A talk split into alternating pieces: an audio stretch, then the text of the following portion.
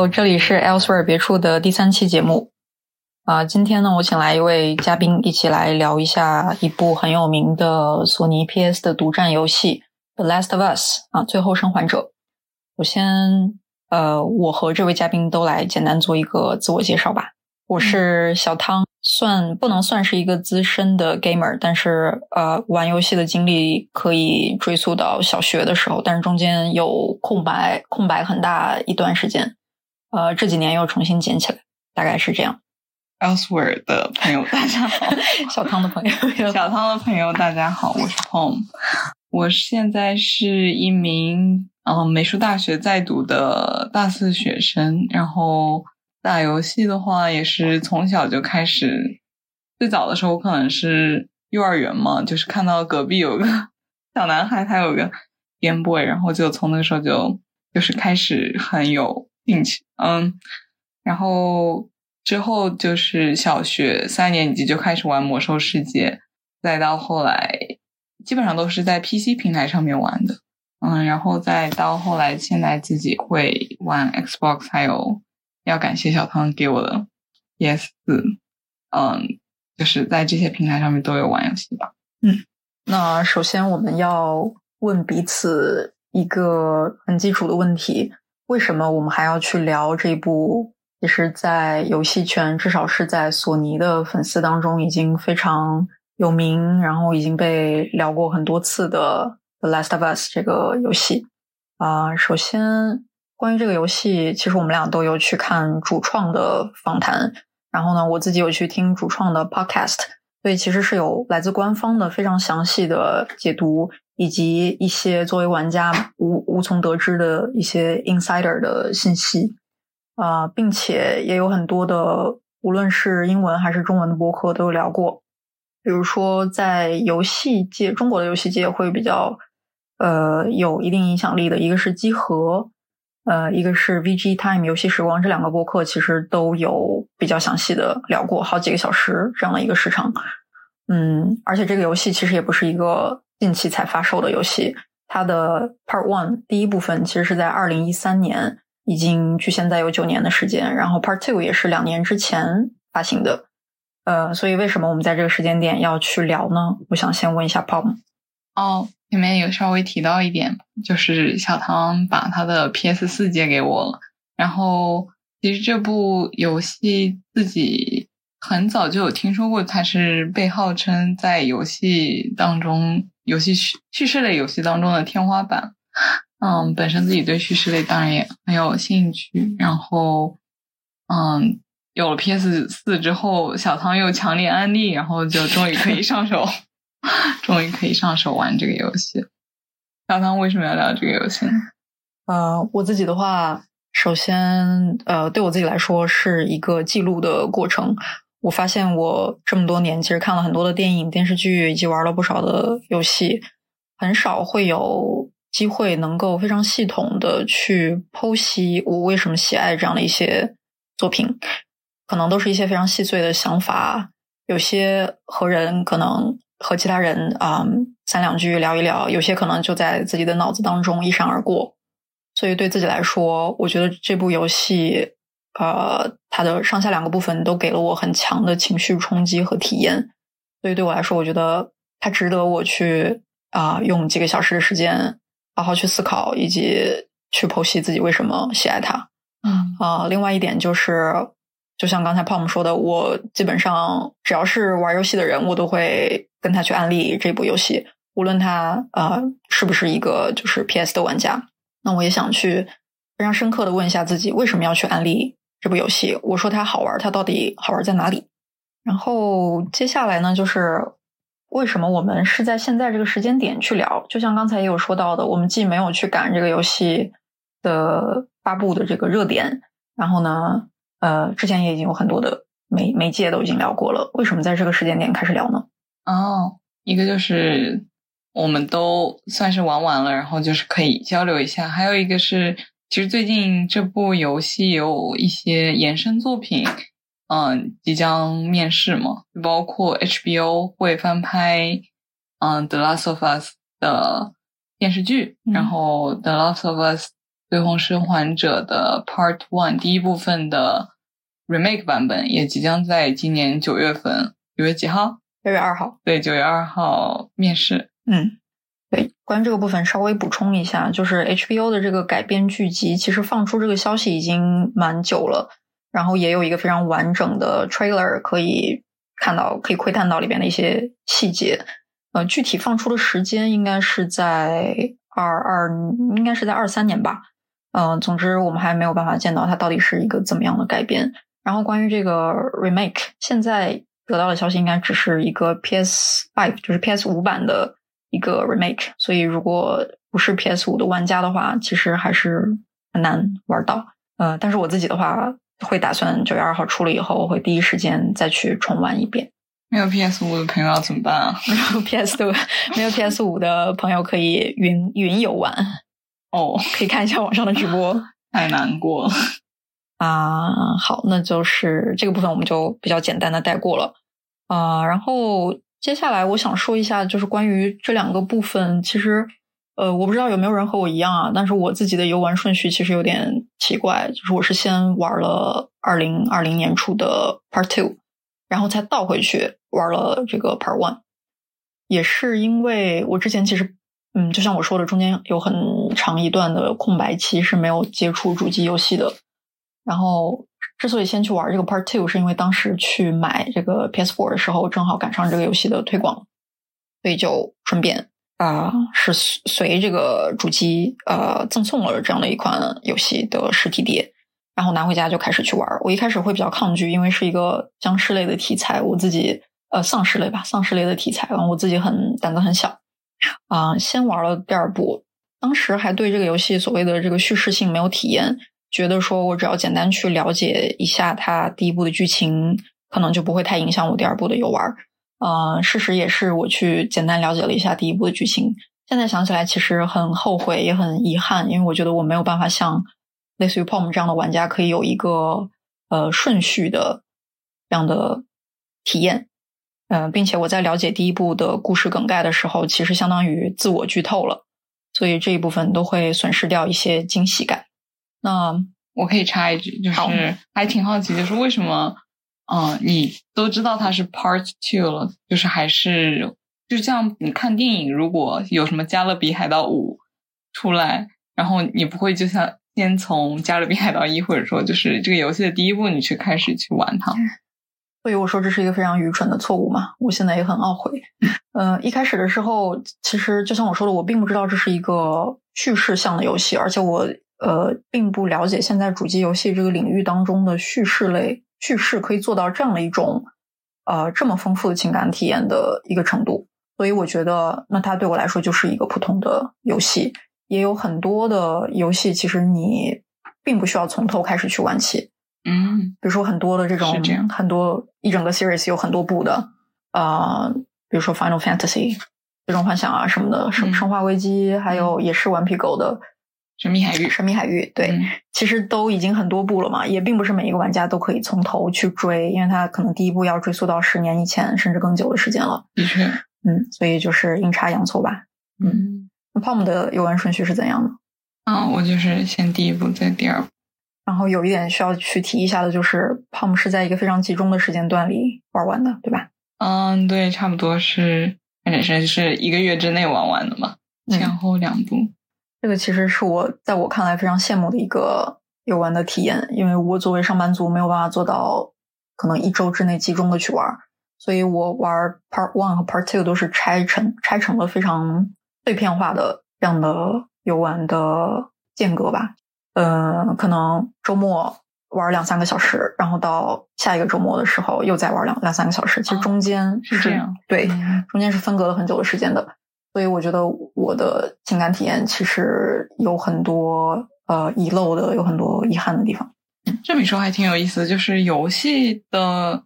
说它是叙事游戏吧，但是你如果想想说是什么电影的话，你不会把一部电影拆成很多个部分去看。其实这也是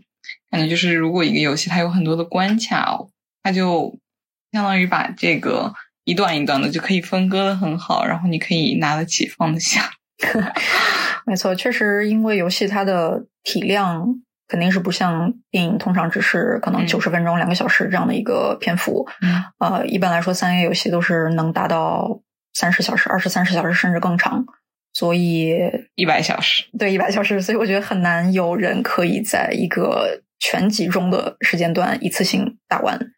呃，我觉得比起电影来说，可能这种三 A 叙事类游戏更偏向于是剧集，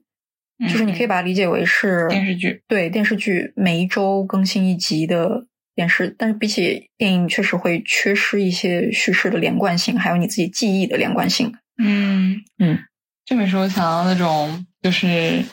不是会说以前的那种韩国电视剧还有国产电视剧。不，anyways 就是一些肥皂剧，它会在它会在播放的时候，比如说一个剧它开头给你有个前情提要啊什么，但是其实游戏就没有这个部分。对，嗯，没错，确实，我有的时候也会就是比如说一个游戏很久没有碰了，然后就会想，哎，我之前玩到哪里来着，然后就嗯，怎么说就没有办法再继续进行下去的，也有很多类似于这种，哎，玩了一半的东西。对，所以呃，游戏的叙事其实到现在也是一个嗯，不算是主流的尝试，不算是主流的一个方向吧。嗯，就是因为它其实比起电影或者影视剧来说，并不是一个对于叙事来说非常完美的载体。那不是核心吗？对，嗯，当然这个作品它的就是最后生还者的叙事是核心，嗯，这个也是它很特别的点，没错，对于我们来说很特别的点。嗯。括号，好，那在讲完了一些基础的内容之后呢，呃，接下来我们给没有玩过这个游戏，或者说接下来啊、不怕剧透、不打算去玩这个游戏的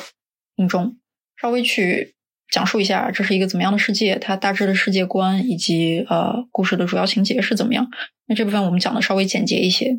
呃，这个故事 Part One 呢，我们从一个正常的世界来到了一个呃由这个病毒感染的世界，然后会有丧尸，那丧尸的传播方式就是会互相去咬了。呃，然后我们的主角男主角是 Joe，他在一开始就嗯失去了自己的女儿，后来呢，在这个丧尸的世界里边，他就去做一些呃运输、走私这样的一些接一些活儿吧，去谋生。呃，后来他们他和他的另一个同伴叫 Tess，他们接到了一项任务，就是去运送一个小孩儿，一个小女小女孩儿到啊、呃另一个位置，到这个里边的一个团体叫做萤火虫 Firefly 的基地基地实验基地。嗯，对，一开始他们很拒绝，但是还是接下了这个单。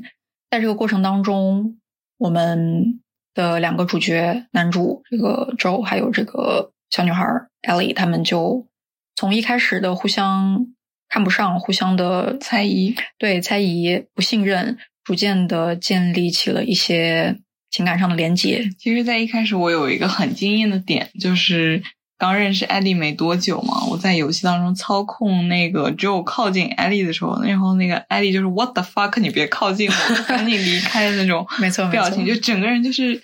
感觉他们的那个。嗯，社交距离就是会保持在两米或者三米开外的那种，对，然后到了后来，我有就是关注这个点，就是因因为一开始这个上面的细节刻画给我印象非常深刻，嗯，然后到后来就是普通的那种游戏里面，就是你碰到一个人，他就看你一眼的那种感觉。对对对嗯所以这些细节的把控还是蛮精彩的。嗯嗯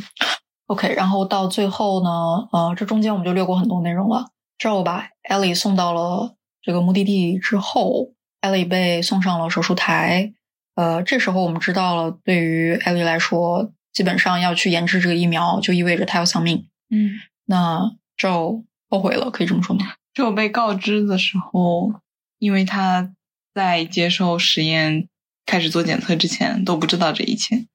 嗯，然后他听了之后就感到怎么可以这样子？因为这也是他们整个呃玩家经历这三十个小时所看到的整个故事当中一直在奔赴的目标。没错，嗯，这个时候他，因为他已经和艾丽建建立了很深的感情，甚至对于他来说，这是一定程度上可以替代他失去的女儿啊、当然是一种我觉得比父女关系更呃复杂、更深的一种感情了。这时候他就冲进了这个医院，可以说去嗯想要解救艾丽。在这个过程当中，呃，他除了射杀一些士兵之外，当然我们作为玩家来说，对于射杀士兵其实没有太大的一种道德的负疚感的。但是进入到这个手术室之后，他或者说编剧逼我们不得不射杀了很多的在里边的医生和护士。这个其实，在玩呃在玩第一部的时候，你其实并不知道这会产生什么样的后果啊。第二部一会儿我们会讲到了，包括你在玩的时候，就是会产生一种怀疑，就是这些医生和护士他们就站在那儿，然后你真的要说，其实没有任何动机要杀他们，直接错把人带走就可以了。对，但是这个游戏它就是故意让你用枪，对，所以在杀。这几个人的时候，其实作为玩家，至少我自己是有很强的犹豫感的，因为我会有去尝试说，我能不能不杀他们就把艾莉带走？嗯嗯，但发现是不能这样的，嗯对吧？所以，呃，我不知道从这一点能不能看出来，其实主创在一开始做这第一步的时候就已经做这个第一部分的时候，第二部分的故事就已经在他们的脑中了。所以这部分你就是因为要杀掉这些啊医生和护士，才会有第二部的第二部分的故事。这时候呢，Joe 就把艾莉救出来了。嗯，然后接着我们就看到镜头给到了他们坐上了一辆车。嗯，然后最后有个灵魂拷问，就是说，嗯，艾莉就说：“哎，怎么把我搞出来了？这个疫苗是咋回事啊？”嗯，然后 Joe 就说：“啊，还有很多跟你很类似的人了，就是不少你一个。”对，所以然后艾丽就问他啊。请讲，你说的是真的吗？你说的是真的吗？然后 Joe 这时候虽然挣扎，但是还是告诉他我说的是真的。嗯，最后的故事也差不多结束在这里吧。就是嗯，Joe 去说嗯嗯，我很确信。然后 Ellie 的最后一句是 OK。然后整体这个音乐就响起来了，然后开始去放字幕。对，其实我玩完第一部，你还记得我有来问你，就是嗯，就是我说和我想象当中的不太一样，嗯。哪方面呢？就是因为最后 Joe 不是相当于骗了艾莉吗？对。然后我当时看到这一切的时候，就是哎，这个这个不是哑巴一讲，这不是骗人吗？这不是骗人吗？就是这个，如果要出续集的话，这肯定就是一个很糟糕的事情，并且我觉得 Joe 就是为了救这个艾莉，他相当于牺牲了全人类。就是虽然说。研发出来也不一定能救，但是这很明显就是一个很可以说是很自私的决定嘛。然后我当时就是感觉跟我想象当中不一样，他没有给我一个很，也不能说是完满吧，就是不会给我一种很能接受的感觉。嗯，就是我觉得这里面有问题，所以我就来 问你，就是哎，咋回事？呃，我觉得这这也是我们俩的感受有分歧的一个点吧，因为我在玩到这一。部分的时候是非常能够去共情，为什么之后会做这个决定的？我也有去问过我自己，如果是我的话会怎么样？嗯，我觉得我会，我一千次都会做一样的选择，就是去救出艾莉。虽然，当然在这个时候你要去为了什么人类的大义，持这个立场的人肯定是很多的。但是对于我来说，我觉得我面前的这个人，比起什么所谓的狗屁人类的大义要重要的多。嗯，所以这时候我也很能去共情他的撒谎。呃，在这个时候，我反而感受到的不是一种觉得，哎，怎么道德感有点问题，反而我感受到的是一种悲凉，啊，感受到的是这个故事的一个要走向一个悲剧的这样的一种无力感。嗯嗯，其实我也不是说，嗯，我觉得我会，嗯，为了人类大义牺牲我的女儿。我觉得是我的话，我肯定是相当犹豫，然后当时我会做什么，我也。不确定，但是我也有可能就是会救出艾莉，所以我嗯嗯觉得这个倒是没有很大的问题，就是我的点可能是在，就是这个注定是会走向悲剧的，没错没错，就是我已经可以看到 it's coming，就是没错，这个谎既然撒出去了，就收不回来了。对，然后我可能就是比较，就是当我看到这个悲伤的故事就在眼前的时候，我就整个人陷入一种。哦天呐，就是悲伤的情绪吧。嗯嗯，因为我是后玩的第一部嘛，但是在啊第一部分啊，但是我在玩完这个第一部分的时候，到最后音乐响起来的时候，我还是嗯，就是哭的像狗一样。但是 对，但嗯，但是我去问 Pom，Pom 就表现的很平静。对，就是我可能就是我在反复的，就是想他以后会怎么去写那个故事。就对我来说，就是我会觉得哑巴一讲，就是这个、这个走势就不会好了，然后我就开始想那个了。反而我就跟你不太一样，就是没有很，嗯，就是我都不知道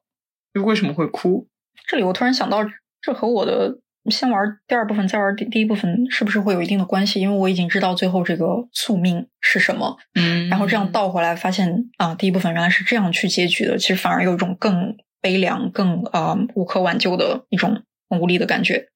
嗯不知道了，嗯，但至少我们现在听到的其他媒介去、其他的媒体去聊，基本上大家对于第一部分都是百分百的好评，基本上，呃，也有很多人，我也听到过很多人去讲最后的这个结尾对他们的冲击力很大，但是其中确实 Pom 是我所知道的第一个对这个所谓说谎这么在意在意的人，嗯，大部分人都会说啊、要是我的话，我绝对会做一样的选择。他们也很理解为什么周会做出这样的一个选择，因为经过前面可能二三十小时的铺垫，你已经非常能够带入周了，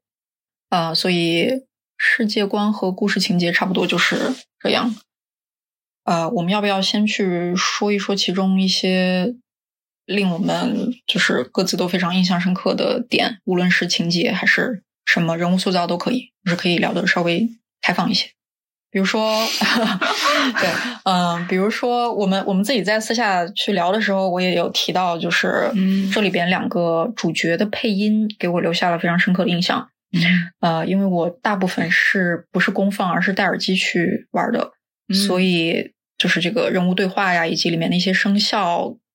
就对我耳朵的这个冲击力，应该比起功放来说会更大一些我都没找到 PS 上面的耳机插口在哪儿，啊。就是你可以呃，在那个手柄上可以插一个线的耳机进去，什么在手柄上 对？OK，插线的就就这里，就这里原。来是这样。对对对，所以我都是戴耳戴耳机玩的。哦，我我就是对着那个 PS 还有 Xbox 的机箱，就是转了好久，就是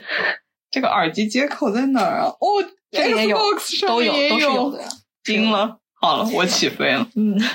呃，并且我是戴着降噪耳机玩的，所以说这个沉浸感、代入感会非常非常的强。哦，对，回到我刚才说的啊，羡慕配音，嗯、这里边的嗯，就是 Ellie 的配音演员叫做 Ashley Johnson，然后他是一个在美国非常专业的配音演员。感受非常深的是，他从一开始十三、十四岁的 Ellie 的配音，一直到后来第二部分的十八九岁的这样的一个声音的转变，把握的是非常到位的。然后呃，Joe 的配音演员叫做 Troy Baker。你如果去看他的长相，你会发现和 Joe 的这种啊五十岁左右的这种沧桑、沧桑中年男性的这种形象是非常不匹配的。嗯但是他可以啊、发出这么低沉的声音，就是让我觉得和和他的这个长相非常有违和感。啊，嗯，这么一说，我想到，嗯，就是跟这个游戏虽然关系不大，但是 我就记得我小时候有一个一起去学英语的男同学，然后每次他爸爸来接他的时候，嗯就是他爸爸说话，我就哇天呐，这个声音 就是对于小学的时候的我造成了莫大的冲击。嗯，嗯，感觉男低音还是有对对对，魅力，很有魅力，很有魅力。嗯嗯，然后很多游戏其实都会建议，尤其是一些手机上的游戏吧，都会建议佩戴耳机一起去啊、游玩嘛。然后也会有呃一些游戏说到什么啊、s o u n d is half the experience，就是嗯可见游戏对于啊、可见声音对于游戏的一个重要性。嗯、对，总之这是我想强调的一个点吧，就是这两位配音演员的感染力，声音感染力非常强。嗯，那我们有什么印象深刻的点吗？比如说卡关的地方呀，或者是什么？啊，有的都可以，任何都可以，任何都可以。就是我印象很深的是那个关卡设计吧，嗯就是非常经典的那个嗯吊打、吊打僵尸的部分。对，这部分应该是在前四分之一，嗯，前四分之一差不多的时候，他们这么早吗？我记得不是特别晚嘛，可能是前三分之一左右的时候。我记得挺晚 Anyways，嗯，他们进入了这个 Bill's Town，对吧？就是呃，里边 Joe 的一个朋友 Bill，他的自己构建出来的这么一个小的镇子一样的存在。他自己划了一个区域，嗯，。对，然后这个 Bill 呢，他就是非常、怎么说，他要在这个艰苦的世界当中生存下去，他布下了非常多的陷阱，然后就和艾丽再去找 Bill 借车，要然后要去别的地方的时候，在寻找的过程当中进入了一个像仓库一样的房间，没错。然后就一脚踏进了一个绳索，然后啾的一下，然后这个之后他就被整个吊打了，呃，不是吊打，就被整个吊了起来，头朝地的吊起来。这个真的是非常惊艳，因为。之前也没有玩到过类似，就是因为在操纵的过程当中，你的视角都是随着主角变化的，然后整个就一个，嗯，整个就一个大翻车，不是大 大倒转。对，其实调过来这个视角本身的变化还好，关键是你要在这样的视角下去打丧尸，对对吧？嗯嗯，然后呃，基本上吊着可能有几分钟的时间，然后有非常多的丧尸过来，你还不能动，对。嗯，也没有毛毛虫式 呃扭动这种操作，就是只能被嗯吊挂着。嗯，而且这个时候艾莉还没有拿到自己的枪，对，他就一直站在嗯不远处的一个冰箱上面，还是什么柜子上面，就是相当于是可以说是心情非常焦急了。嗯嗯，这种方面要就是非常啊，这种时候就不好意思，就会非常生气，就是他妈的说你倒是快给 艾莉枪，对。嗯，因为只有一方面打着丧尸，一方面还要去保护艾莉，而且是在自己被吊起来的这个状况之下。对。然后当中我有死过几次，就是因为呃有丧尸把艾莉给咬死了，我没有来得及去救她。啊，我都是因为自己被咬死的。对啊，所以就是你们就两边忙不过来嘛。嗯，这确实是印象非常深刻的一个点，就是它的关卡设计。我不知道可能有其他游戏有过吧，但是至少对于我，对于你也是，嗯，是第一次会有这样的一种体验。继续。被拿捏的死死的，对，情绪被拿捏的死死的。然后说到，呃，就是比较游玩比较困难的一个地方，就是我记得有一部分是 Ellie 和 Joe 进入到了一个比较偏地下的一个空间，然后这时候出现了一个超级巨无霸的丧尸。嗯，你记得吗？就是很胖的。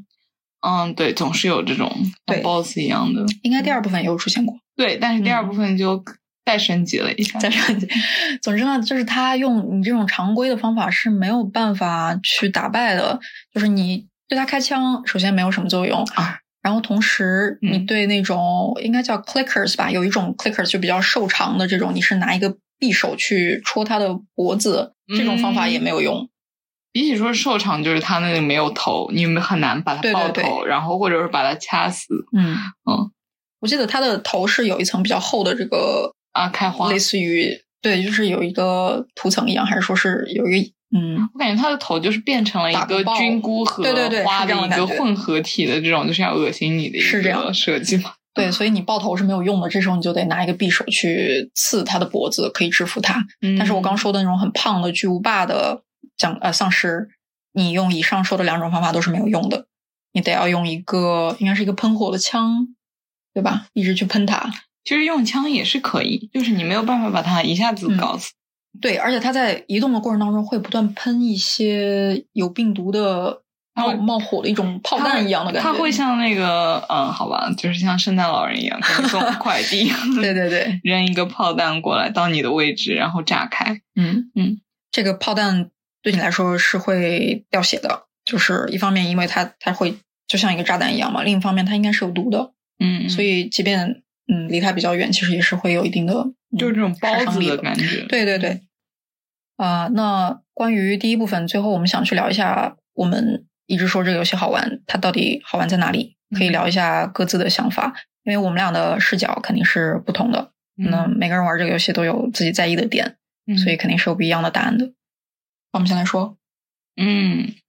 其实一开始就是大家都说这个游戏就是叙事天花板嘛。然后其实我根本没想到它是一个，就是我都没有去看具体的游戏类型，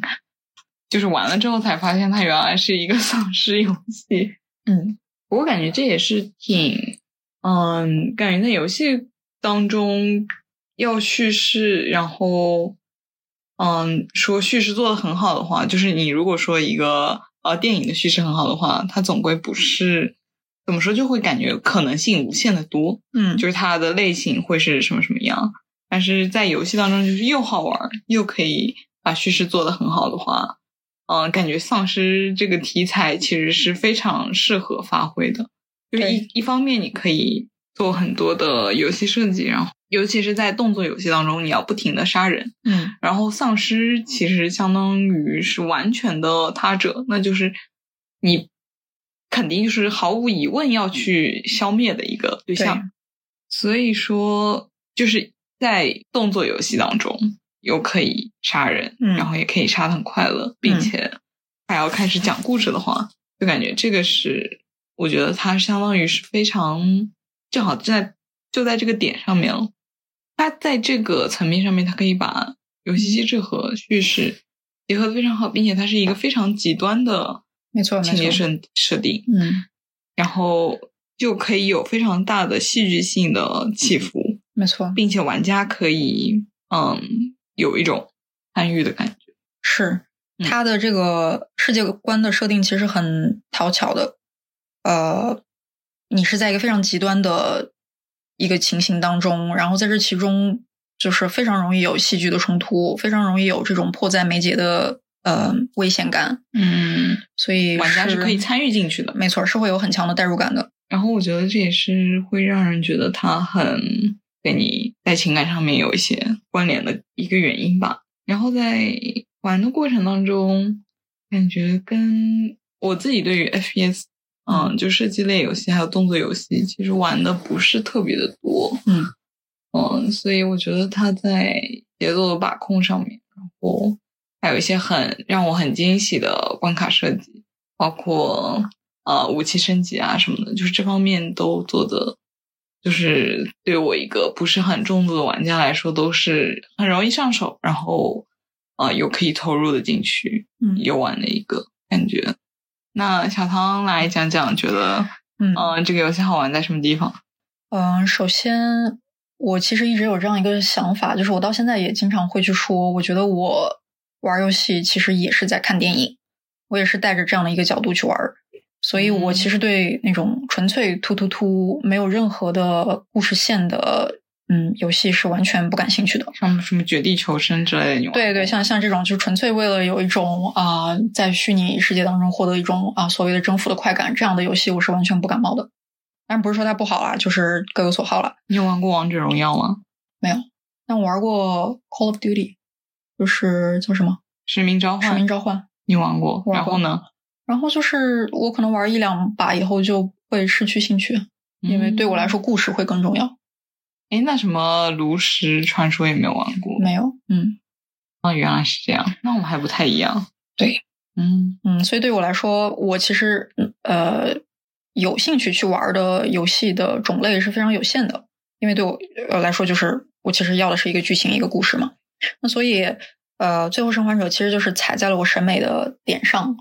嗯，在一个就是传统意义上不被大家认为是叙事媒介的这样的一种媒介当中，讲了一个就是传统的游戏，大家不会认为它和电影比起来，它是主要是为了叙事的，对吧？游戏，微妙だね。我自己的想法了。嗯嗯嗯呃，当中他在这样的一个媒介当中讲了一个非常我觉得不输呃电影不输剧集的这样的一个好故事。那对于我一个影迷来说是有非常大的满足感的，即便是去刨除掉这个游戏本身在游玩过程当中的一些呃胜利的或者是征服的这样的一种快感，只是单纯看这个故事，对我来说都是一种很大的享受。所以这是第一部分吧。嗯嗯，第二就是我刚其实提到的操控性，就是对我来说，这个游戏的难度是一个恰到好处的状态。当然你是可以去选难度啦，但是对我来说，它并没有像我刚举的例子，像呃《奇异人生》或者是底特律这种纯粹叙事类的这种啊、选择叙事类的这样的游戏，几乎是没有所谓的操纵，就它的重心不在操纵上。比起这样的游戏来说，它其实做到了一个比较好的平衡和结合，所以呃，对我来说也是体会到了一些就是去去啊、战斗的快感吧。呃，然后再加上它其中呃，可能还是我在意比较在意的声音的元素，除了两个就除了呃里边人物角色的配音之外，整个 Part One、Part Two 的配乐是非常非常出色的。无论是里边的一些就是以吉他为主的这样的主题曲，还是呃到战斗环节的这种呃氛围感非常大部分时间其实是没有声音的，你注意到？对对，嗯是这样的。呃，但是它在一些关键需要去煽情的环节，一些过场动画的时候的音乐的选用是非常出色的。我觉得对于整个的故事是非常加分的。嗯这些可能都踩在我的点上吧，我非常在意声音，所以对对我来说，这是一个既好又好玩的游戏。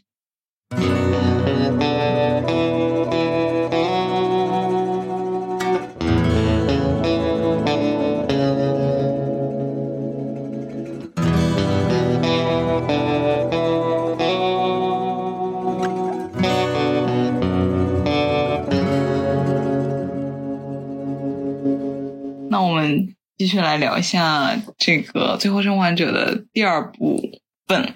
就是他在这个嗯取名上面，就是我一开始以为是第二部，嗯、第一部、第二部，然后小汤纠正了我说是，其实它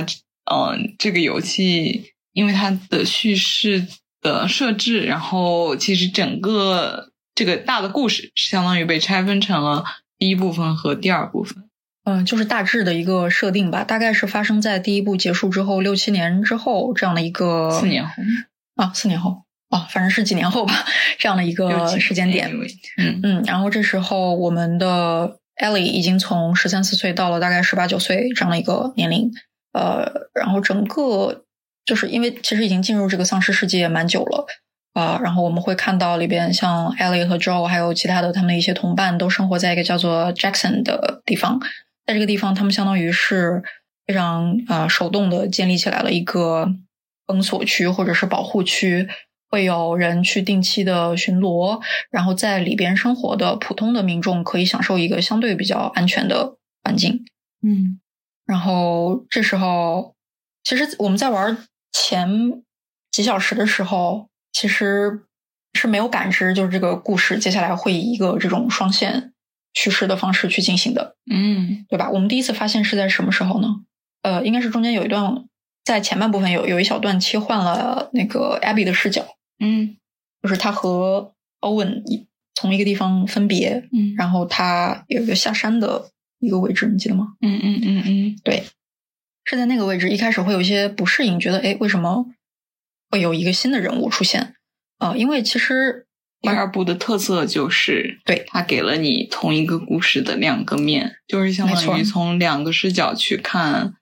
那段时间到底发生了什么。嗯，而且是同一段完完全全的同一个同一段时间，是 day one、day two、day three 这样。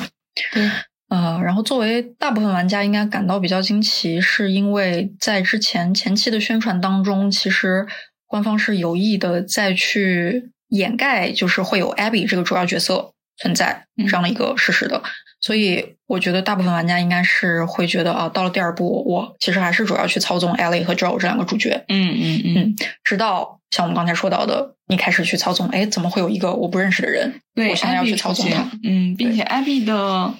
一开始上来说实话就是突兀感很强。对，嗯，包括他的那种 masculine 的没错，体格，嗯，哦，就是嗯，比较男性化的体格，相对来说，就是臂围，感觉就是大了。嗯，就是我自己练过健身嘛，所以嗯我会觉得，哇，这个臂围就是感觉要男性，就算是就算是男性也要嗑了药才能练出来的嗯，没错。这个也是呃很多玩家很争议的一个点吧，因为会觉得说，首先，呃，玩家的主要群体还是直男嘛，嗯，他们会觉得这个女性形象不太符合他们认知当中的所谓的游戏里面女性角色的形象。当然，关于这一点，我们就呃先搁在一边不谈。那另外就是也会有一些人去怀疑说啊，那作为女性真的是可以练到这样的一个程度吗？这样的一个臂围吗？嗯，但是这这些都是一些比较嗯花边的部分啊。呃，那 Pom 觉得一开始去操纵 Abby 的时候，你对她有代入感吗？什么叫代入感？就是你觉得有合一的感觉吗？你和角色？我我的角色就没有过，sorry。可能这点又是我们的不同了，因为我在操纵谁的时候，我如果真的和他共情了，我会觉得他就是我，我就是他，所以我对于 Joe，尤其对于 Ellie 会有非常强的代入感。啊、所以我们有经历一段去操纵 Ellie，那啊、操纵 Abby，操纵 Abby 去打了一些丧尸之后，这时候呃碰到了一个非常呃危急的状况，然后这时候有两个人救下了 Abby，嗯，对吧？他们分别就是第一部的主角 Joe，还有他的弟弟 Tommy。在这个时候，其实呃到后来我们会发现，其实在这个时候，当 Joe 爆出来他自己是 Joe，其实相当于让 Abby 知道了这是我的杀父仇人这样的一件事情。哦，其实我觉得这里关键的点是，他是在后面才揭露了 Abby 这一行人就是为了去寻找 Joe 才出现在那个地方的。所以我我说，在后来再倒回来看的话，嗯，我们会发现这个点其实就是是个非常关键的节点嘛。嗯嗯，呃，一开始我们是非常就是嗯不知道发生了什么这样的一个状况去操纵 Abby 的啊、但是后来我们逐渐知道了他的动机。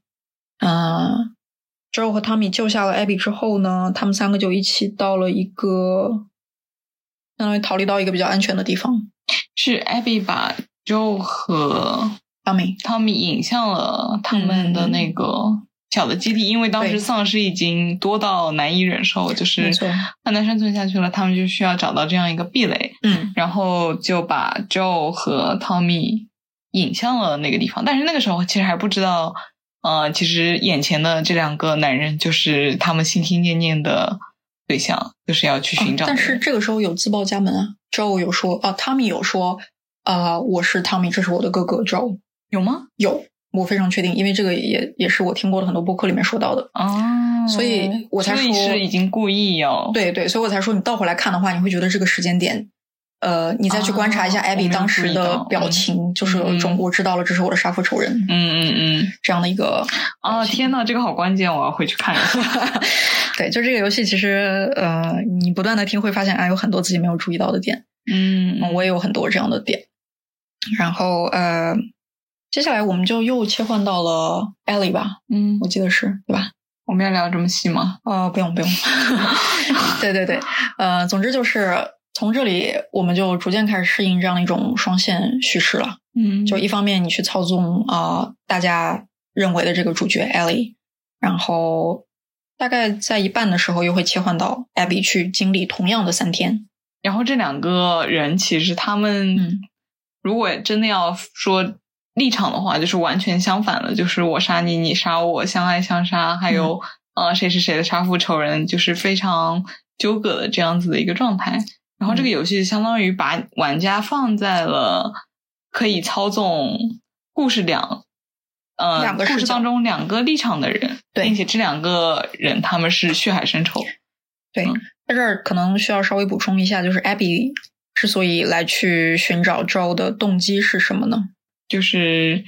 当初在嗯在第一部的最后就冲进医院萤火虫的医院杀死了首当其冲站在嗯艾丽面前阻止他抱走艾丽的那个人，就是艾比的父亲。对，嗯，所以说相当于嗯艾比前去寻找 Joe，相当于是去复仇，嗯。要去呃杀掉这个杀杀害他父亲的人。对，并且他的立场是非常坚定的，因为他的父亲是无辜的，嗯，嗯，所以在他看来，Joe 可以说是一个十恶不赦的人，没错，嗯，然后其实真的站在 Abby 的立场去看的话，事情就是这个样子的，就是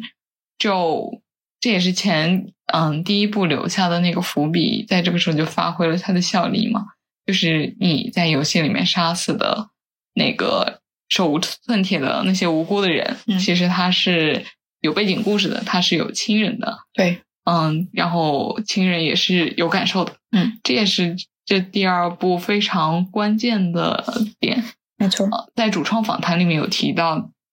这个游戏是关于 empathy 同情的，对共情。empathy，嗯，嗯，共情，然后共情的话，它是一个主题，但是我们真的仔细去看那个共情的对象的时候，嗯。就会觉得，嗯，其实这不是关于艾莉跟艾比共情，或者就是不是正反面的共情，而是身为旁观者的玩家，他是如何共情这个游戏的，或者说玩家并不是完全的旁观者，他有参与感，嗯但是这种参与感是你完全是被带着走的一个参与。嗯也就是说，这个故事已经写好，你只能按照剧本扮演你做的事情。然后，当你可以同时进入这两方的世界的时候，当你真的被迫去做出一些行动的时候，嗯你被放置在这个有文脉的很复杂的环境当中的时候，你能不能去理解，或者说你会作何感受？就是他是想要引起这样子的一种体验。嗯，对，我会觉得在这个过程当中，玩家会有一种错觉，觉得自己有一定的决定权。就像我刚说，我其实有非常强的代入感，我会觉得我的行动会影响接下来故事的走向。但其实，毕竟这是一个叙事类的游戏，它也不是所谓的开放世界，呃，是有一个非常清晰，也没有多线剧情，对，也没有一个就是你的抉择真的会影响到结局这样的一种设定。嗯，所以你其实应该从一开始就有这样的一个认知，就是这个剧本是写好的，所有人的所有玩家到最后一定会走向一个相同的结局。嗯，不是有一个说法，就是怎么说，这个游戏是需要玩家和游戏设计师，或者说制作游戏的这个团队一起完成这个作品的。嗯但是真的说起来，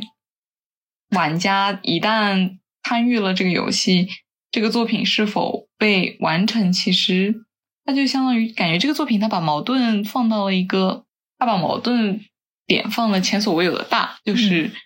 嗯这个游戏就是这样，你爱玩不玩吧？还是说，没错，嗯，这其实是一种傲慢，啊，很多玩家会觉得，嗯就是我对于这个作品，我有，这也是很多人在事后就是非常愤怒的原因吧。就是他在玩的过程当中，他感觉自己被迫做了很多事情，嗯嗯然后其实这也是游戏厂商或者说没有人在说这，嗯，就是这个游戏其实你对于它的影响是有多么的大，嗯。就是它其实都已经被写好，但是这个参与的过程，或者说它摆出这个游戏的这种媒体，让你跟它互动的那种感受，又是你去参与其中，所以说就是这种无力感会显得特别的大。对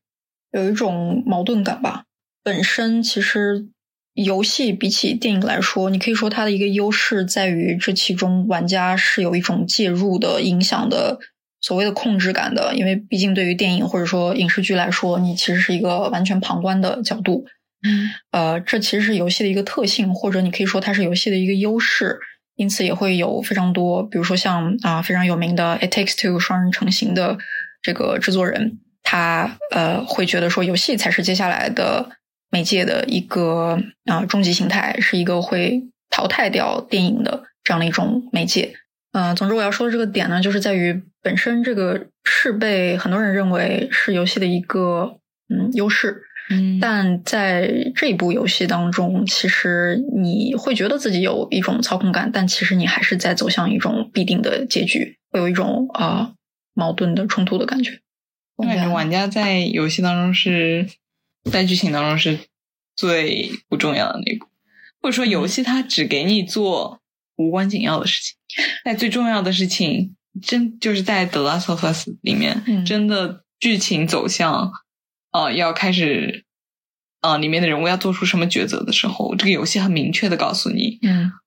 呃，这个事情就是这个样子的。这些里面的人，你再怎么跟他代入，你都不是他。嗯，这也是我说我没有，我不会说我代入哪个角色的原因，因为他跟我是完全不一样的个体，然后我没有办法认同他的抉择，并且我会对于他让我做的一些事情，我会有抗拒感，这是非常明显的，尤其是在这两个作品当中。嗯嗯，就算我操控他，但是他说的话、他的行为、他的想法、他的外观，然后嗯，还有他的抉择，他和周围人的关系，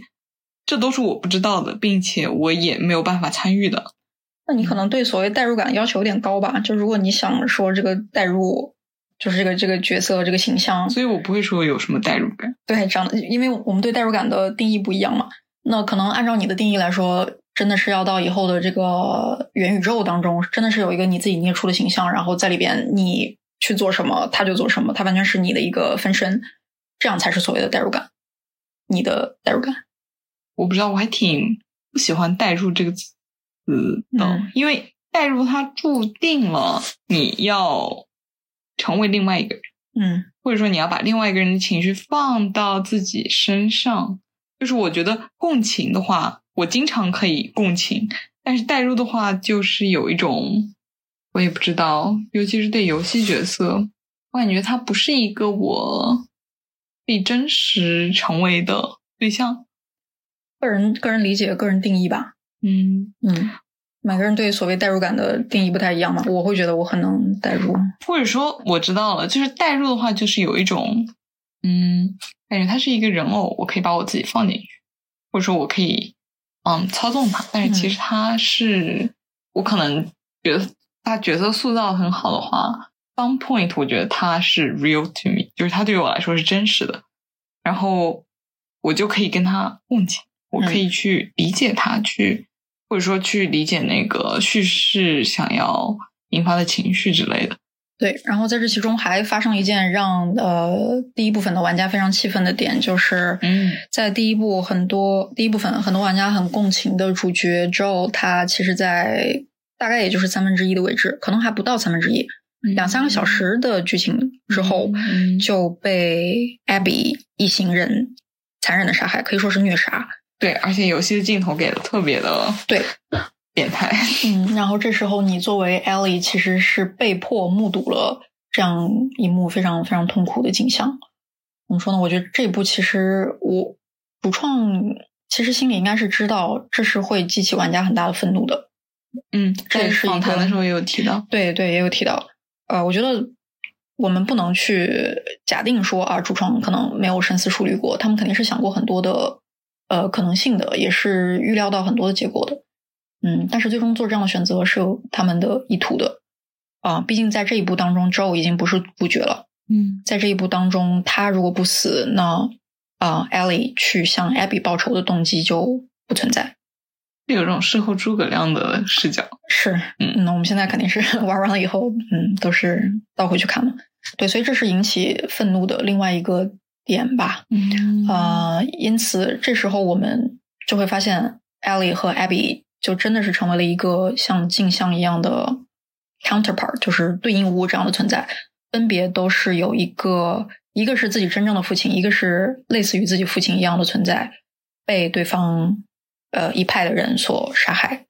啊、分别都是去报一个所谓的杀父之仇，并且他们身边围绕的人，像嗯。艾莉的身边有她的呃伴侣丁呃 Dina，以及还有另一个男性角色 Jesse 嗯作为她的一个伙伴，嗯一路上陪她去经过一些关卡。然后 Abby 呢，她身边有首先她的一个应该是一个前男友一样的存在吧，Owen，嗯还有一个前男友的现女友，还怀有身孕。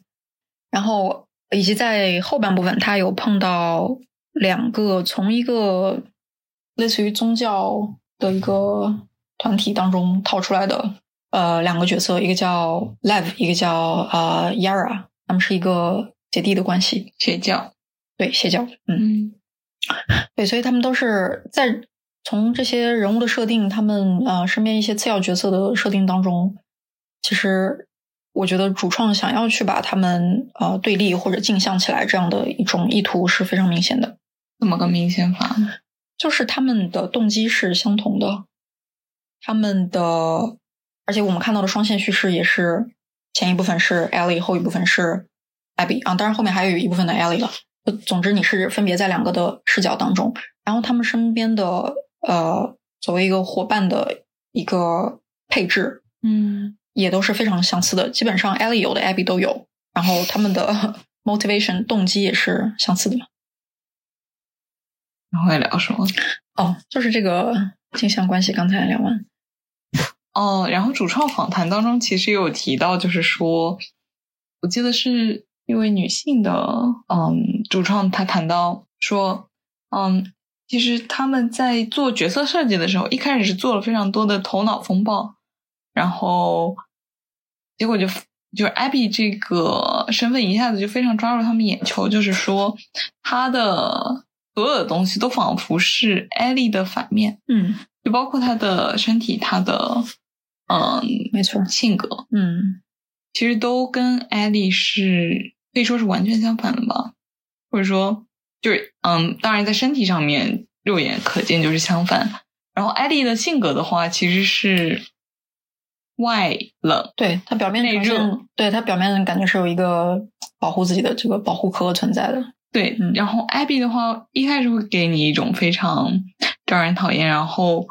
嗯，跟他的同伴打得火热的那种嗯士兵的味道，没错，就是完全的让人很难跟他对他有好感，对，感觉这应该是故意设计的。嗯然后，但是其实他的内里就非常的柔软。真的说起来，这样子的话，艾比其实比艾莉要更柔软一些，在某些层面上，嗯，我同意，嗯，他对于 Yara 和 Lev 的那种完全对于陌生人，或者说完全跟自己无关的人的那种，他对于他们的到后面可以说是善意，善意和爱的那种感觉。我很难想象艾莉对于任何除了他自己家人以外的人有这样子的感受。嗯，艾莉到那个村里面的老头，他都会跟他 对，就是 fuck you。艾莉到后半段其实已经逐渐变成一个十恶不赦的这种杀人机器。对杀人机器一样的存在了，嗯，嗯，反观艾比其实是完全相反的。对，嗯尤其是在遇到 Lev 以及 Lev 成为他很长一段时间的伙伴这样的一个过程当中，我们其实逐渐能够看到 Abby 在展现出越来越多的他的所谓和他的外形不太相符的一些非常柔软的、非常啊、怎么说有温度的一些面相。或者说其实是游戏，嗯，叙事让你看到了他的这一些面，这也是嗯这个游戏的 Part Two 的核心 MC 想要提的，就是嗯，你杀死了某一个人，或者说你在游戏当中看到的人，其实他们都是有自己的世界，有自己的背景，有自己的生活。然后当你从嗯一个局中人，或者说在那个环境里面的人的角度去看这些事情的时候，就是这些事情都变得不是那样子很简单的 something else，或者说嗯就是一个他者形象，就是你可以随意的去杀死了，这也是嗯这些人和丧尸最大的区别吧。就是丧尸是一个你不用考虑任何事情，你无脑杀就可以的，但是嗯，在艾莉和艾比的行动当中，其实大部分战斗的啊，也不也不能说大部分吧，有很大一部分他们战斗的对象都是人。然后这些人其实，当你从两个不同的角度去参与或者说去杀戮的时候，你其实从哪个角度都可以看到，嗯，那些人他们具体是什么样子的。嗯，不过我觉得这也是一个这个游戏在做一个他们根本不可能做到的事情。嗯就是他让你看到了艾比和艾丽的背景，但是，嗯，当艾比到后来，他跟 Yara 还有 Lev 共情，他甚至对于自己的，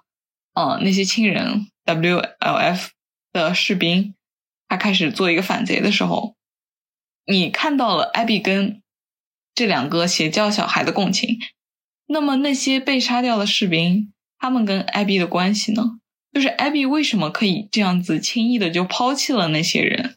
是不是因为这是一个游戏，他们成为了你可以杀害的对象，你就可以去杀他们了？当你要去展示一个人背后的背景的时候，其实每一个人都是可以具体的，就是看你游戏给不给他发挥的篇幅。然后，这是我觉得很我也不知道该怎么办的一个事情啊，就是他到后来为了 Yara 和 Lev 去杀 WF 的士呃士兵的时候，就是前一秒还跟他们称兄道弟的人，嗯，你怎么就能，嗯你怎么就能把枪立刻的对准他们的头？就因为他们在呃阻挡你的路，你就要把他们全部杀掉吗？我觉得这是这是不知道这是不是 action 或者是 FPS 游戏的一个没有办法完成的事情，就是他嗯，为什么这不是 FPS 啊？嗯你想说这个和动作游戏有什么关系呢？这是 TPS 游戏啊。哦，是啊，但是就是这个剧情设置和它是一个射击，或者说和它是一个你永远要杀什么东西？哦，但是这是剧情需要吧？我觉得这个是和它的游戏类型没有什么关系吧？里面的敌人嗯，一定要存在吗？是啊，对啊，然后要杀人吗？那选择就是这个，但是这个剧情就是不合理到了一定程度了，你知道吗？就是在我看来，嗯，你不你不觉得吗？就是我还好，就是那个他为什么可以为了两个那个就立刻杀他的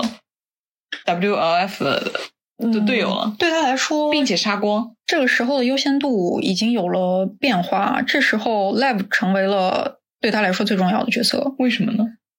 那这个就是在过程当中他们发展起来的这个 bond 呀，就和我的意思一样。对，那么他之前的那些队友，他们的 bond 不够深吗？就是为什么他就没有发展出来和那些队友的 bond 呢？那这个要就要问主创了，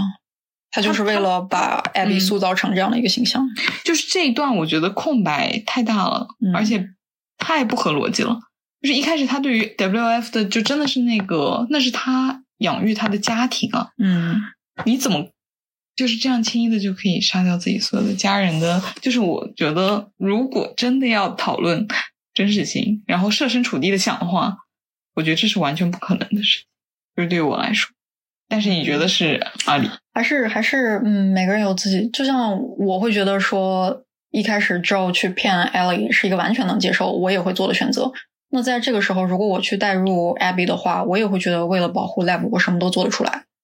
所以就是各自的选择吧，以及每个人能能带入的程度、带入的角度吧。为了保护 Lab，好吧？我觉得这个太太奇怪了。所以你作为一个叙事的剧情向的游戏，一定是会引起各种各样的争议的。你无论什么样的剧情，都会有一部分的人喜欢，一部分不喜欢嘛。所以不是我你要是都用逻辑去推它的话，那不可能满足所有人嘛。我不是说他要，就是他让你共情，嗯，但是他共情的点是他想让你跟谁共情，你就要跟谁共情。对啊，我们也一直在说玩家就是工具人啊，你是没有选择权的呀。那这时候都是编剧定好的吗？并且他让你共情的方式是他给你看一个人他的背景是什么样的，嗯，但是你不可能看到所有人的背景，这是这是我觉得非常无力的地方。是，啊，是他选，就说白了，自始至终你是没有任何的选择权的呀。他让你看到的局部的真相，你就只能看到这些。所以他把你引导到一个呃，可能展现出更多 Lev 和呃 Abby 的这种情感，然后去忽略那些所谓的 WLLF 的士兵他们所谓的一些背景。如果你想知道，其实他们每个人也是一个活生生的人，但是这就是编剧的取舍和选择呀，因为他剧情就是要往这个方向去引导。所以玩家本身就很无力啊。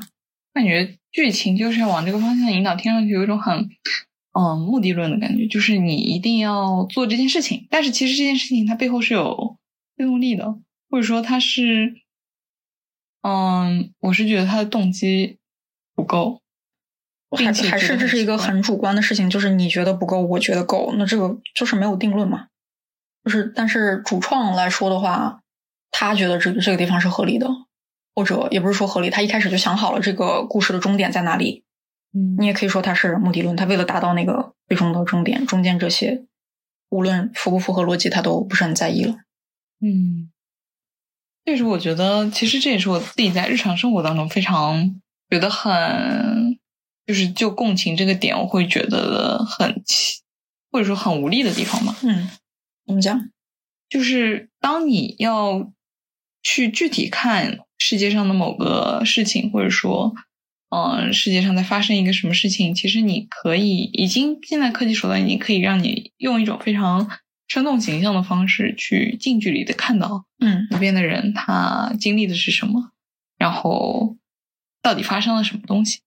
但是这种东西，或者说这种观看的角度，其实是嗯人很难承受的，或者说人在一开始他就没有发展出这样子的媒介，或者说这样子工具可以延伸到这个程度，他可以看到这么多的人，然后这些苦难又是真实存在的嘛？然后我们会因为别人的苦难而感到痛苦，并且很多时候会觉得是否知道一个事情，其实是有一种道德伦理责任的。就比如说犹太人的那个第二次世界大战犹太人的那个事件，当你去了解真相的时候，你就可以就会感受到那种很痛苦的情绪。然后现在的情况实际上是，你可以看到无数人的苦难，就是不，你不会有一种就是要知道真相的那种责任感吗？当然会有啊，当然会有啊。对对对，所以就我就想说，就是这种，但是这种道德责任感的边界，其实又是这种边界的控制，又是掌握在你自己手上的。这个就是非常，嗯，如果再再回到这个游戏的话，你是想说，我们也有一个责任去了解被艾比杀害的这些人他们的背景哦。这个游戏它试图让你做这样子的一个事情，但是它又不够，或者说它注定不够。嗯，那你觉得是这样一个，就是说游戏或者我们说更局限的啊电影这样的媒介当中，你真的能够去了解里面所有，就是平等的去去了解里面所有人物的背景和作为一个活生生的人他的各种面相吗？当然不了。对啊，嗯，所以我说，那毕竟嗯，在玩游戏，你其实还是一个呃有人给你投喂，然后你去消费这样的过程当中，有很多东西是没有办法自己决定的。我觉得我很能去理解。就是在这其中，我们的选择权就是很少的。我们是被别人决定，我们将要看到、将要吸收什么样的信息。所以，我觉得在我来看，很自然、很正常。就是他选择给你看一些人的更丰满的面相，给你选择呃选择给你看一些人，仅仅是一个可能一两句旁白这样的一个嗯一个背景。去，从而去达到啊他想实现的这个目的，我觉得这是一个很正常的，也是一个有限范围内，就是你只能做到这么多。嗯，你觉得呢？对，怎么说？因为我前面也是，嗯，听过挺多次的，就是我感觉这个游戏它尝试让你做这样一个事情嘛，就是让你去共情，给你了面，然后他只能给你两个面，就是这样。其实只是给两个面去共情，已经是在游戏当中。一个比较实验性的尝试了，我会觉得，至少这这在我玩的游戏里边，是我既能去感受，呃，所谓的我自己这一方以及敌方，嗯，双方在这一段固定的时间里面分别的经历，嗯，我觉得在其他游戏当中，至少我是没有体验过的。其实也正是因为他现在只让你看了两个面，就已经激起了如此多的争议和痛苦。对和痛苦，其实你作为玩家，你是非常的纠结的，因为前半部分你是把 Abby 作为一个敌人的，然后在后半部分你却要作为 Abby 去打你所谓的你自己，也就是 Ellie。如果你对 Ellie 代入比较深的话，玩家是一种非常纠结、非常扭曲的呃精神状态的。对，嗯，而且玩到最后一部分有一个 Abby 跟 Ellie 决斗的场景，决斗的场景。就是有一个让你那个 QTE 的部分，就是让你把那个嗯艾丽跟艾比争执那个部分，在经历过操控艾比又操控艾丽的时候，就是两个主角占据了屏幕，分别占据屏幕半壁江山，然后当中有一个让你按键的那个时候，嗯，就是我一时恍惚，就是不知道我是在为谁按键。没错，就是这时候到底我是谁？然后我到底要不要打对面我自己？对面的一个我自己？嗯。嗯，所以在最后这个决斗的场景，其实是把这种我们一直在说的这种双线或者两种视角的共情，或者什么对立面这些，就是一个最后的一个集中式的体现吧。嗯，反正我到最后是非常下不去手的。我觉得我到这步我就想把手柄撂下，不想再玩了。嗯，对，嗯，我觉得打谁我都下不去手。对，这是我们私下聊的时候提到的，就是，嗯，到了后来，艾丽，嗯，跟蒂娜一时暂暂时休息。怎么说？找到了嗯，peace，然后他们在一个漂亮的小屋安顿下来，然后有了自己的孩子，要发展家庭生活了。哇，这个就是已经 happy ending 的感觉，我都准备洗洗睡了的时候，没错。然后不行了，艾丽她又说我要抛下我的家庭，我要再去找艾比，然后也不知道艾比在哪里，然后外面还都是僵尸，就这样子的一个故事设定，真的是。嗯，也是让我自自己觉得额外出戏的一部分吧，或者说就是额外让我感受到，嗯，他的性格是如此强势的一个时刻。没错，这个大概是来到剧情的三分之二、四分之三这样的一个位置吧。啊，我也听过很多其他其他的一些声音说，大家都以为到这个时间点游戏就快要结束了。嗯，我自己玩的时候也是觉得这就是一个非常美好的结局，心理上也是觉得啊，很快就要结束了。嗯，但这时候应该是汤米。来就是啊、之前 Joe 的弟弟，可以对于对于 Ellie 来说是一个类似于叔叔这样的角色，嗯过来找他说，呃，你怎么能够就这样不去报这个所谓的杀父之仇？因为对于 Tommy 来说，呃，他其实没有什么纠结的，他一心就想为自己的哥哥报仇。所以在前半段虽然没有去展现，但是我们一直是知道 Tommy 是在另一条线上，一直去怎么说，一路大开杀戒去想要找到 Abby 去报仇的。嗯对，所以在这个时候，呃，Ellie 是非常纠结的。一方面，她有 Dina，然后有这个一个小孩儿，呃，有这个比较平静的、安稳的生活；但一方面，她心里其实始终没有放下 Joe 离开，或者说被在他眼前被 残忍杀害对在残忍杀害的这样的一种，他心里一直没有办法去放放下。PTSD 非常严重。对啊、也有一个场景展现了他在那个谷仓里边的时候啊、经历了一次这个 PTSD 的嗯一个发作，发作恐慌症发作。没错儿。但是在最后，他还是选择抛下了蒂娜，纵使是在蒂娜，其实已经类似于有一种要挟的感觉，就是那如果你要走了的话，那我和我我肯定也没有办法继续在这儿等你。即便是在这样的情况下，他还是选择去给 Joe 报仇。在这里，其实可以体现出来 Joe 对他的重要的意义，以及 Joe 的离去对他的非常巨大的打击。对，总之就是回到刚才的共情，就是我觉得这个游戏它现在只是，展现了两个面，就两个视角已经 overwhelming。我觉得这对于简单来说，就是现在的玩家还没有 ready，还没有能够去啊、呃承担这种两个视角的共情给自己带来的这种情绪上的压力。嗯，然后看主创访谈也有提到，就是说，嗯，其实他们做这个游戏有对有从真实事件当中嗯，获取灵感灵感，或者说他们想要表达的东西是跟真实事件相真实世界相关的。嗯我不知道这跟呃美国政治，或者说当他们经历了这么多的，可以嗯看到就是自己又是某一阵营，又是另外一阵营的时候的那种复杂的感受，没错儿。是不是想要通过这个游戏让玩家也感受到？对，就如果你再进一步去解读的话，你其实可以把这个游戏当做是美国政治的一个隐喻，都可以，就看你自己解读的角度了。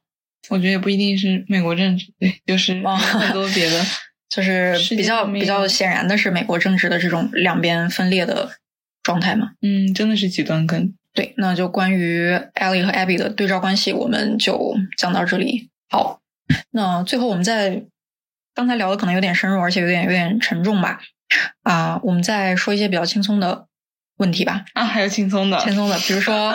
呃，我想到的一个问题，我自己很好奇的一个问题是，嗯因为呃，其实让我对对我自己来说有点情绪冲击的点在于，我给你推荐这款游戏的时候是带着嗯。百分之两百的信心的，嗯，因为我觉得不会有人，不会有一个 gamer 玩玩了这个游戏以后觉得是没那么喜欢的，因为我觉得这个游戏实在太出彩了。啊、但实际我收到的反馈，我可以说有一点点失望，嗯。呃，也是因因为我一开始的信心太足了嘛，嗯。嗯嗯，我会觉得说，呃，我的一些泪点，或者说我自己认为这些游戏很触动我的地方，哎，可能对你来说并没有那么强的震撼力。嗯对，所以啊、对吧？嗯而且我我真的是，你是我身边比较少的一个例子，就是玩这个游戏会觉得没有那么那个 impact 没有那么强的人，啊啊啊啊！不会去呃无脑吹它这样的一个人。嗯，所以我有点好奇，你会和别人推荐这款游戏吗？如果要推荐的话，你会觉得你会推荐给什么样的人？哎，你前面其实有一个，在一开始你说你逢人安利，不是 PS 玩家你安利那个点，就是、嗯就是这次怎么怎么做到啊？就是人家 PS 都没有，你怎么安利啊？哦也也没有啦，也没有啦，但前提会是就是说这是一个 很好的作品。对。嗯其实我我觉得，如果真的是 PS 玩家的话，不会有人不知道这个作品吧？即便没有玩过，如果他是可能至少一两年的 PS 玩家的话，嗯，不会没有听说过这部作品，因为就是你说的已经是叙事类游戏天花板，对吧？呃，所以没有玩过这个游戏的 PS 玩家，或者说我身边一些呃可能在考虑去呃买一个主机嗯的玩家，我就会无脑吹索尼，还有无脑吹这部游戏。哦，就我为什么没有如此觉得它 这么好的一个点，可能跟我自己性格有关吧。嗯就是我可能就是比较抽离的看这个事情，然后包括里面的那个人物的道德抉择，其实可能跟我的自己的想法会有一些冲突，或者说玩到一半的时候，我记得我跑过来跟你吐槽，就是。哎，就是这个，我现在知道为什么他被骂的这么惨了，就是有一种被强行做自己不想做的决定的那种感觉。虽然说到了最后，我玩完了，然后我感受到制作制作组的用意了，我就没有那种很强烈的抗拒感，因为我知道，哦、玩家的那种抗拒感实际上是他们想要让玩家感受到的，嗯。呃，想要让你都从经历了两个视角的那种，从了抗从抗拒到了那种复杂感受的，呃，那个过程是他们想这个游戏可以给你提供的嘛？对，所以我到后面算是接受了，不过可能我自己在日常生活当中就是经常会有这种嗯。很复杂的感受，所以我觉得游戏它嗯做的很好，但是现实生活也很也可以给我提供类似的感受。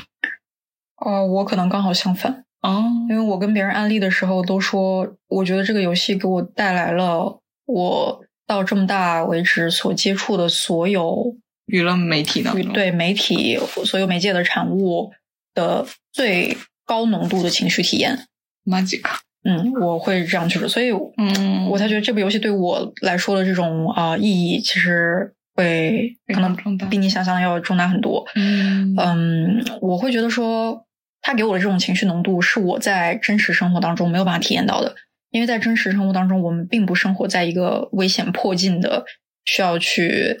放弃一切去求生的这样的一个一个世界观当中，一个世界当中。所以说，没有这种极端的状况，我也就大部分时候不需要去做这种非常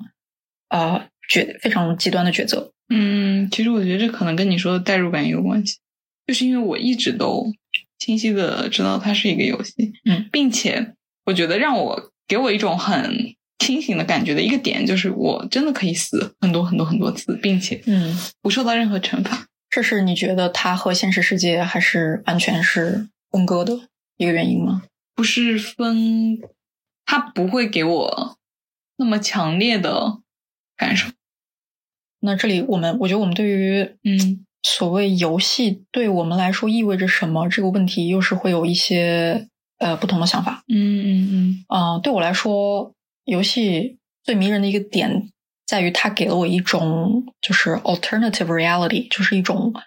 怎么说呢？第二现实。第二现实，就是因为我在这个现实当中能做的事情实在太少了，而且这个现实在我来看，有些时候是很贫瘠的，是很没有想象力的。嗯但是游戏对我来说是一种对于这个所谓的平淡现实的一种逃离。正是因为我在游戏里面可以去经历死亡而不受惩罚，和现实截然相反。然后正是因为我在游戏里面可以去感受这种啊、非常极端的环境，非常强烈的戏戏剧冲突，嗯我才会觉得它给了我一种可能性去体验一种我在现实生活当中感受不到的人生。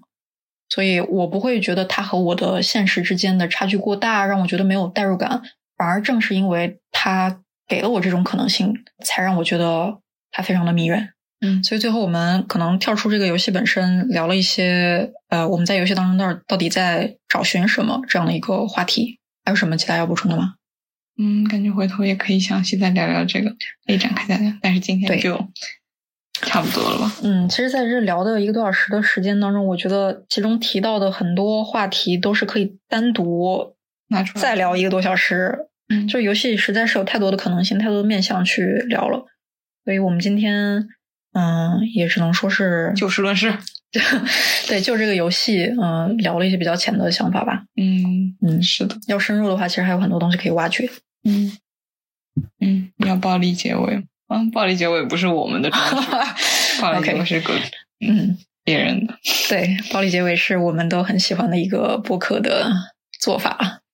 好，那今天就聊到这里喽。嗯，嗯，好，那下次有机会再请胖们来做客。耶。嗯嗯，那我们去吃饭吧。好。